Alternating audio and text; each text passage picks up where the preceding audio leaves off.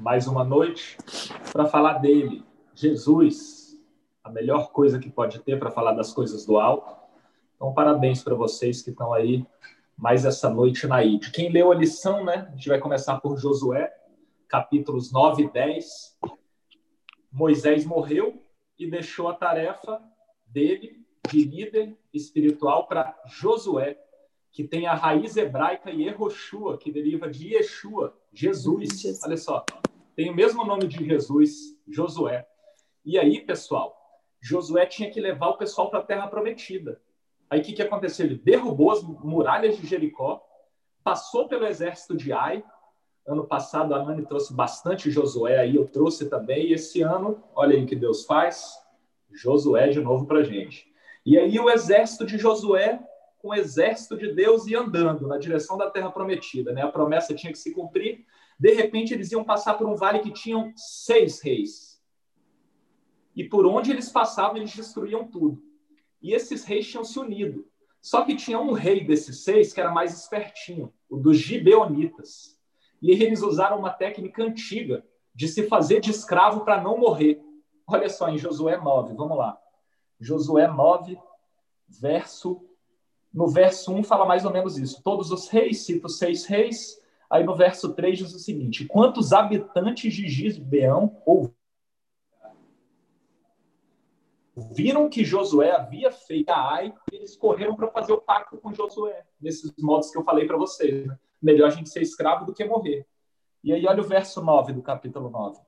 E eles lhe disseram, disseram para Josué: Teus servos vieram de uma nação muito distante por causa do nome do Senhor teu Deus, pois ouvimos a sua fama e de tudo que ele fez no Egito.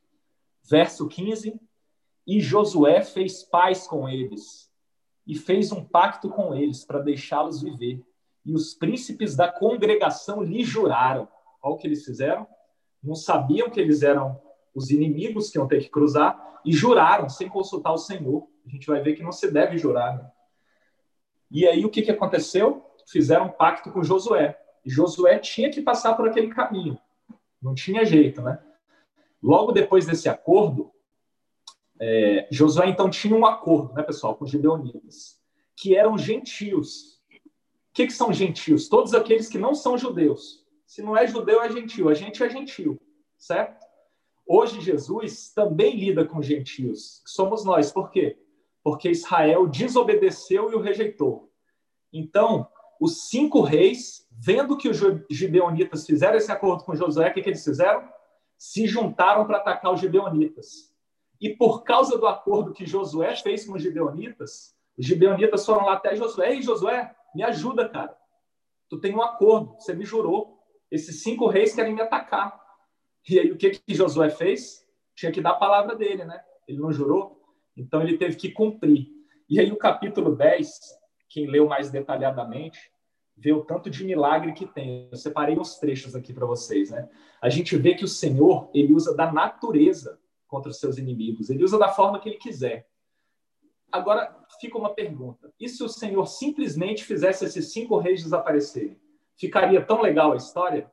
Ficaria algum aprendizado, alguma lição para gente? E se a história não fosse assim?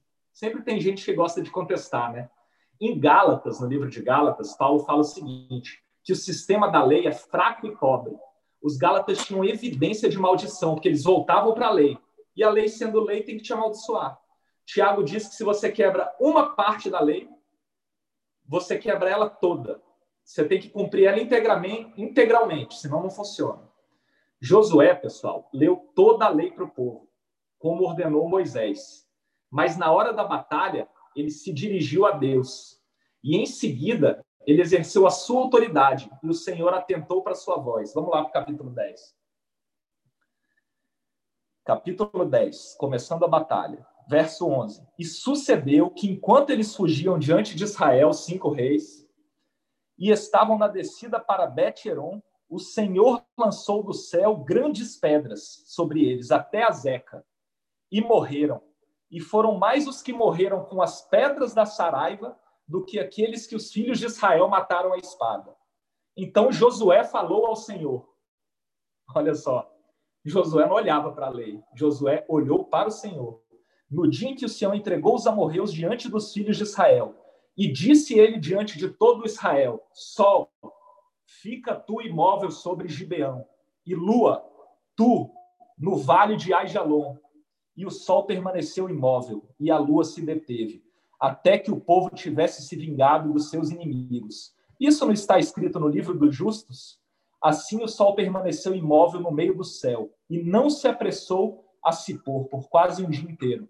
E não houve dia como aquele antes ou depois, pessoal. Nunca houve um dia como esse, que o sol e a lua ficaram parados por um dia antes, e nem vai haver depois, em que o Senhor atentou para a voz de um homem, pois o Senhor lutou por Israel. Que genial isso, né, pessoal?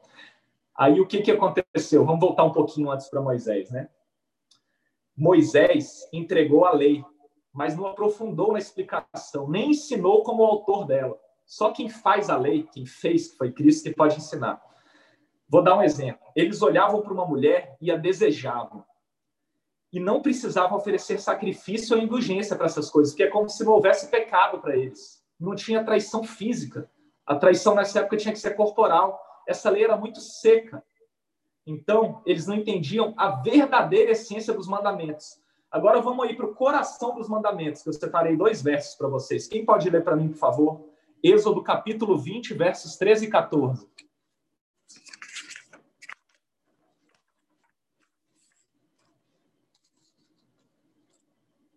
Quem achar primeiro, lê aí. Não matarás, não adulterarás. Não matarás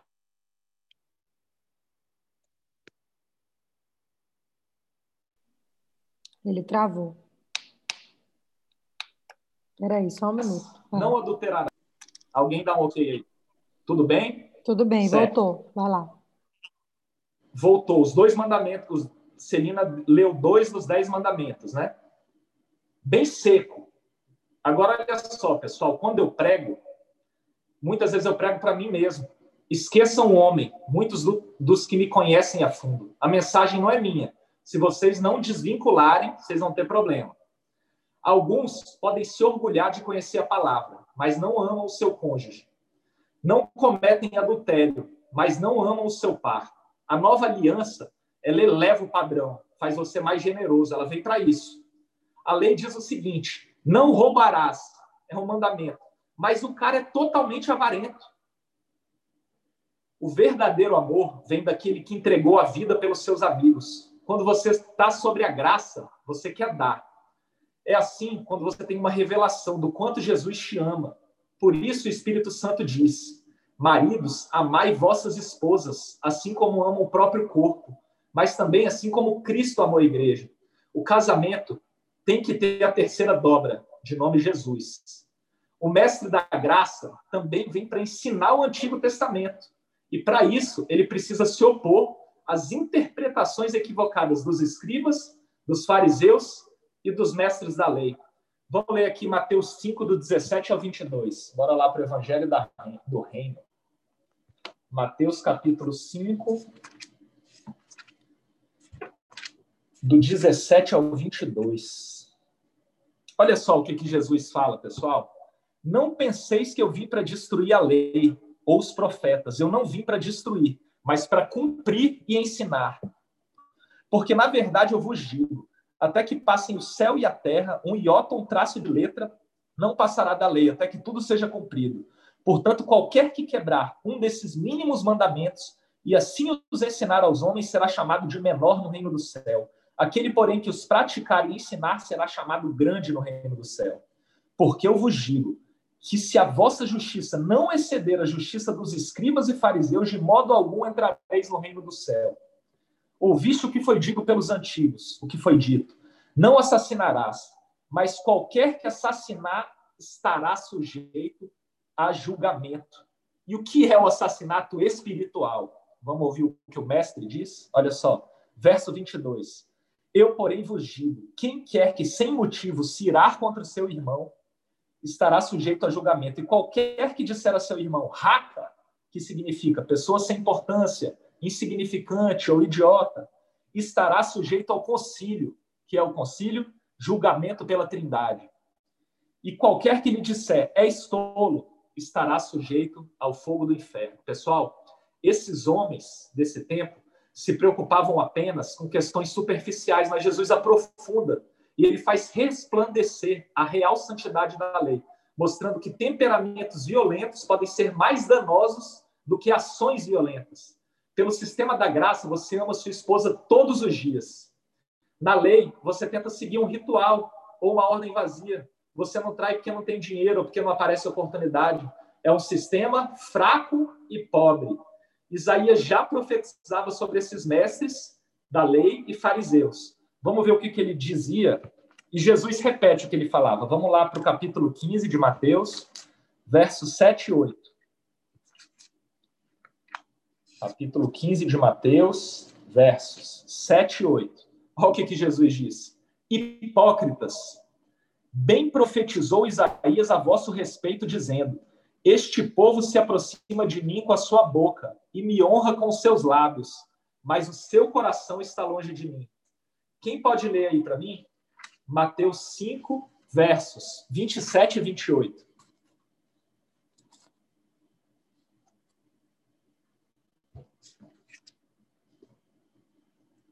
Quem achar primeiro. Mateus 5, versos 27 e 28. Ouviste que foi dito: Não adulterarás. Eu, porém, vos digo: qualquer que olhar para uma mulher com intenção impura no coração, já adulterou com ela. Pessoal, é isso, é isso aí, Val. É isso aí. Pessoal, o mestre ensina que qualquer que olhar para uma mulher com intenção de despertar desejos sexuais ilícitos já cometeu adultério no coração. A espiritualidade da lei é muito elevada no novo conceito. Enquanto eu caminhava pelo condomínio certa vez, uma amiga me falou assim: Eu cumpro a lei, eu não peco. E eu falei sobre alguns versos para ela, e imediatamente ela mudou de opinião com constância, nós todos, vocês estão ouvindo a mensagem, e eu também, a gente comete ou homicídio ou adultério espiritual. Ninguém consegue cumprir a lei sozinho. Se ainda assim alguém não acredita no que eu estou falando, vamos lá para Mateus 5, dos versos 36 ao 48. Quem pode ler para a gente? Do 36 ao 48. Lembram do juramento de Josué? Capítulo 5, versos 36 a 48. Bora ver quem consegue cumprir isso aí. Nem jures pela tua cabeça, porque não podes tornar um cabelo branco ou preto. Sejas, porém, a tua palavra sim, sim, não, não. O que disso passar vem do maligno.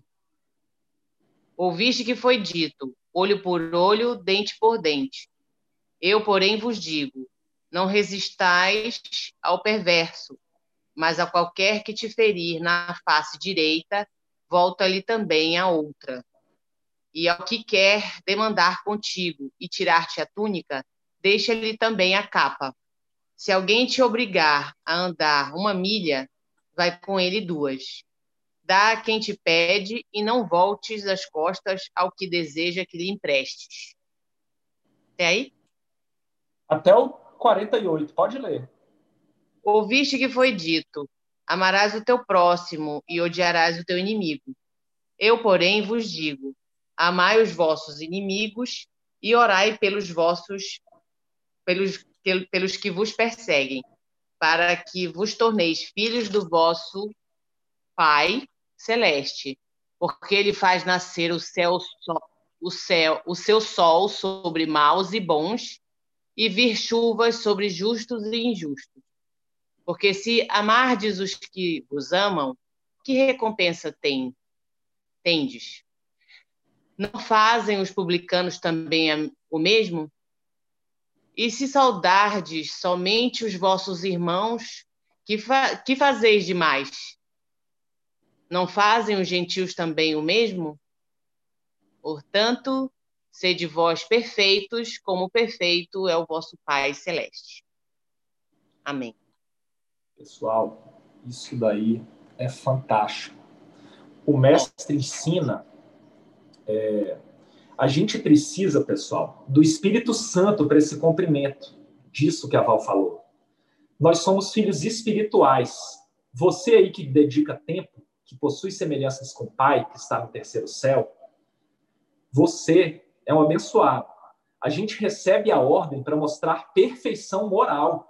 Esse amor incondicional, sempre falado aqui na ID, desse grupo, capaz de atravessar qualquer crise, é a expressão mais crucial do caráter de Deus na vida de seus seguidores. Jesus vem tratar o nosso coração e quando ele sobe, ele não nos deixa sós. Ele deixa o consolador dentro da gente. Deus não dá o que você não quer. Normalmente ele não protege quem diz: "Eu sei me proteger". Muitos culpam Deus, mas não têm fé. Seja aquela ovelha que mesmo ingênua será cuidada, protegida e amada. Um dia desses eu estava conversando com um amigo no condomínio, né? E aí eu falava muito porque esse mundo, esse mundo e esse mundo. E aí ele me perguntou: por que, que você fala isso, cara? Que outro mundo você conhece?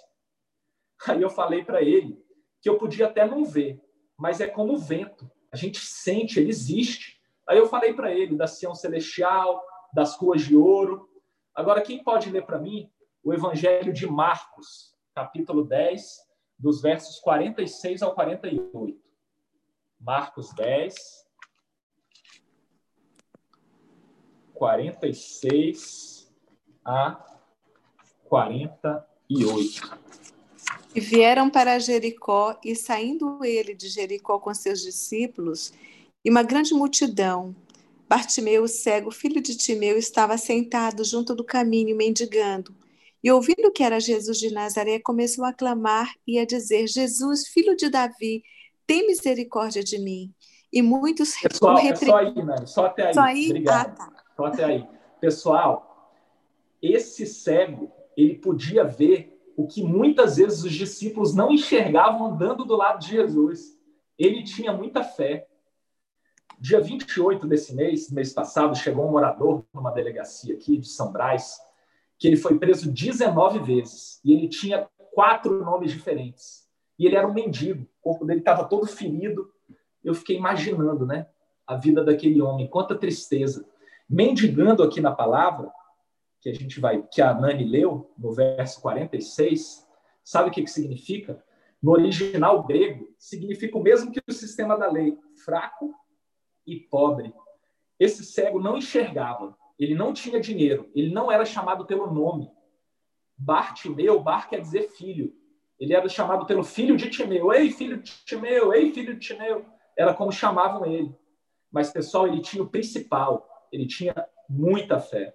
E aí Jesus andava. Jesus andava. E ele clamou a Jesus. Ele fez parar aquele mesmo Deus que parou o sol e parou a lua no tempo de Josué. Foi, por ele, tudo foi criado. E agora ele está exaltado sobre todos os nomes, governos, potestades, criaturas, cheio de graça e verdade. Ele veio a esse mundo com o Espírito Santo sem medida. E o mendigo parou Jesus, ele fez com que o rei dos céus parasse no seu caminho. E Jesus virou e falou: tragam ele aqui. E abriu os olhos do cego. Pessoal, curou, que a gente vai ver mais para frente, é a palavra grega sozo, indica cura física e salvação espiritual. E o filho de Timeu experimentou essas duas. E poderiam perguntar para o filho de Timeu: por que, que você clama a ele? Você conhece ele? Você nem enxerga. Quando a gente deposita os nossos anseios e as nossas aspirações nesse mundo, a gente pode cair a qualquer momento. Os homens do mundo, em regra, estão feridos, tristes, doentes, sem alegria, sem amor, e por isso a gente vê tanto mal nesse mundo. Mas Jesus pode curar. Ele olha para você e não pode te punir pelos seus pecados, porque Jesus levou na cruz a sua condenação e suportou a ira de Deus no seu lugar. Ele é o nosso substituto divino e por isso a justiça de Deus está do nosso lado, de cada um de vocês que ouviu essa palavra aí. Termina de ler para a gente agora, Nani, por favor, do 48 ao 52. Ao 52. E muitos o repreendiam para que se calasse, mas ele clamava cada vez mais alto, uh, cada vez mais: Filho de Davi, tem misericórdia de mim. E Jesus, parando, disse que o chamassem, e chamaram o cego dizendo-lhe: Tem bom ânimo, levanta-te que ele te chama. E lançando de si a sua capa, levantou-se e foi ter com Jesus. Até o 50 até, até o 52. Tá certo. E Jesus falando disse-lhe: Que queres que eu te faça? E o cego disse: Mestre, que eu tenha vista. E Jesus disse: Vai, a tua fé te salvou. E logo viu e seguiu a Jesus pelo caminho. Amém. E ele seguiu Jesus. E você aí desse lado da tela? Quer seguir Jesus? Quer continuar seguindo? Amém. Assim como o filho de Timeu? Essa é a mensagem para você hoje. Está aberta aí a para discussões. Pode acrescentar Nani, Fernanda, quem quiser falar. Nani. Gente, que palavra, né? Veio desde Josué, né? Quando Josué parou ali, o sol clamou ao Senhor e o Senhor parou, né? Parou o sol e ficou parado o sol, parado lua, para que fosse atendida a necessidade, porque Josué tinha feito uma aliança, né? Com, com o povo de Gibeão, né? E, e, e interessante que, que a aliança que a aliança que foi feita naquele mesmo sem a autorização, porque Deus tinha dito assim, olha, não façam aliança com esses povos. Mas aqueles aqueles homens chegaram humildemente mesmo enganando a Israel, eles chegaram humildes, porque eles eram eles eram pessoas muito diplomáticas. E eles chegaram ali, mentiram, né, enganaram mas a, Josué já, já havia feito aliança em nome do Senhor, em nome do Senhor. E aí eu vou passar um pouquinho mais à frente, quando Saul ele, ele tenta exterminar né, esse povo. E, e depois houve três anos de fome em Israel, e Davi vai querer saber por que do Senhor, por que aqueles três anos de fome, e o Senhor revela que havia sido quebrado, Saul havia quebrado uma aliança que Josué havia feito com o povo de Gibeão. Interessante que aí Davi foi lá querer saber por que, que foi quebrada aquela aliança, né? O que, que eles queriam, o povo de Gibeão queria que fosse feito, e eles disseram: não queremos prata nem ouro de ti, mas queremos tal coisa. E assim foi feito, e o Senhor suspendeu aquela fome que estava destruindo o povo de Israel. Então, olha só o que é uma aliança. Uma aliança com o Senhor é algo seríssimo. Mesmo que o Senhor não fosse do coração do Senhor, mas Josué havia feito uma aliança e o Senhor honrou a aliança que Josué havia feito. Aí vem Saul, desonra a aliança, e nos tempos de Davi, o povo de Israel paga o preço pela quebra da aliança de um rei que foi Saul. Aí a gente vem para cá, para Bartimeu, né? Jesus, Deus, para porque aquele homem começa a clamar na, na certeza de que Jesus poderia salvá-lo daquela escuridão em que ele vivia. Isso é muito forte, gente. Olha só, aquele homem, quando se lança para Jesus, ele ele, ele se desvencilha da capa dele, entendeu? Daquela capa que tinha prendido ele, aquela capa, aquela roupa, aquela coisa que ele estava preso muito tempo. E ele simplesmente crê, e Jesus disse: A tua fé te salvou. E a partir dali, aquele homem segue Jesus. Isso é muito, é uma palavra muito forte, viu, Cacá? Eu louvo ao Senhor porque é, eu sempre digo que a palavra do Senhor é maravilhosa, ela é boa e agradável, mas essa, essa, essa, esse estudo que você veio desde lá, do momento em que parou o sol, e chega aqui nesse homem, né, que era filho de Timeu, e um homem que estava à beira do caminho, aquele homem estava à beira do caminho e ele continua seguindo Jesus no caminho, entendeu? Continua seguindo com Jesus. Então, isso traz para a gente uma reflexão muito grande. E nós, o que, que a gente faz quando esse Jesus para e olha para a gente? O que que nós fazemos? A gente simplesmente só recebe a bênção do Senhor ou a gente segue esse Deus maravilhoso, esse Jesus que entregou a vida dele por nós? Isso é muito forte, essa palavra é uma palavra muito forte.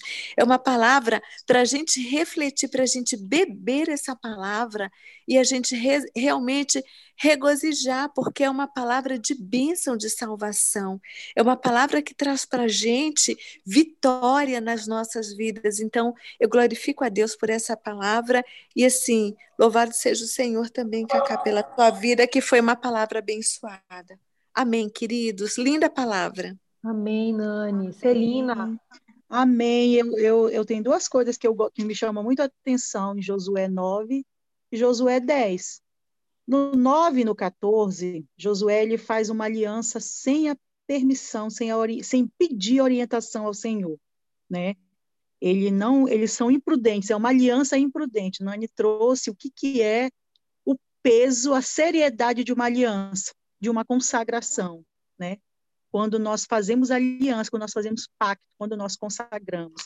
E se, se isso já é sério, imagina fazer isso sem, sem ter o aval do Senhor, né? Do nosso Deus. E Josué ele fez isso, mas ele já tinha feito. E lá no 10, lá no 9:14 diz assim: "Não pediram conselho, não oraram, não buscaram o Senhor". E no 10 diz assim: Lá no 10, 12 diz assim, opa, no 10, 8 diz assim, não os temas. Olha como Deus é fantástico maravilhoso, e apesar de ser num período como o Cacá gosta de fazer essa divisão, né? lá na primeira aliança, lei, apesar desse Deus ser o Deus que dá lei, e embora Israel tivesse falhado em fazer uma aliança, sem consultar o Senhor, lá no 10, no capítulo 10 vem o quê? Vem o amor de Deus, que as nossas falhas, muitas das vezes, nos faz acreditar que nós não temos permissão para estar diante do Senhor. Na verdade, as nossas falhas, elas são oportunidade que Deus usa para demonstrar o seu amor por nós, como ele fez com aquele povo ali. Ele chegou a parar o sol, gente, para garantir a vitória daquele mesmo, daquele mesmo que tinha feito uma aliança sem consultá-lo. Então, muitas das vezes, as nossas falhas, elas são, muitas das vezes, não. Sempre é, né?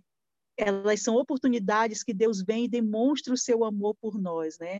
E aí, vai lá para o cego de Jericó, que é outra palavra linda, quando a gente de fato se volta para Deus com esse coração aberto e grita: Jesus, filho de Davi. Quantas orações eu já fiz na minha vida que eu comecei exatamente com essa frase?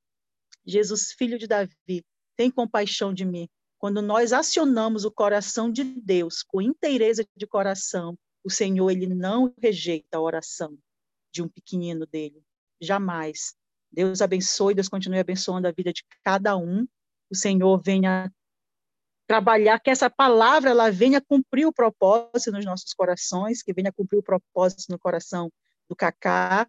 E nós sabemos que o Senhor ele usa o Cacá e o Senhor continue usando o filho dele para trazer cada vez mais palavras profundas e com textões, né? Porque agora eu não sei quem é mais de texto maior, se é ele ou se é Val, mas estamos aqui prontos para receber Glória a Deus. Amém. Amém. Falta menos de um minuto para cair. Alguém mais quer falar alguma coisa, fazer alguma observação? Caindo, a gente volta com outro link para mais alguma observação e fazermos a nossa oração final. Alguém mais? Val, Vou falar, falar uma coisa bem rapidinha. Diga aí, Aninha que uma das coisas que ficou mais assim, eu disse para Cacá que eu não tive tempo para ler toda a palavra, mas eu só cheguei a ler, a ouvir, na verdade, Josué 9 e 10. E uma das coisas que ficou muito marcado para mim foi que é, a gente tem que confiar. Confiar e acreditar no Senhor. Dizer para Ele entregar a vida da gente nas mãos dele. Porque tudo tudo ele vai fazer para que a gente seja feliz e que a gente tenha sucesso e que, e que a gente tenha que tudo aconteça de bom para nossas vidas. Assim o que a gente tem mais é que fazer é acreditar e confiar entregar a vida para ele, porque com certeza ele sabe o caminho certo, ele sabe o que a gente tem que fazer e ele sempre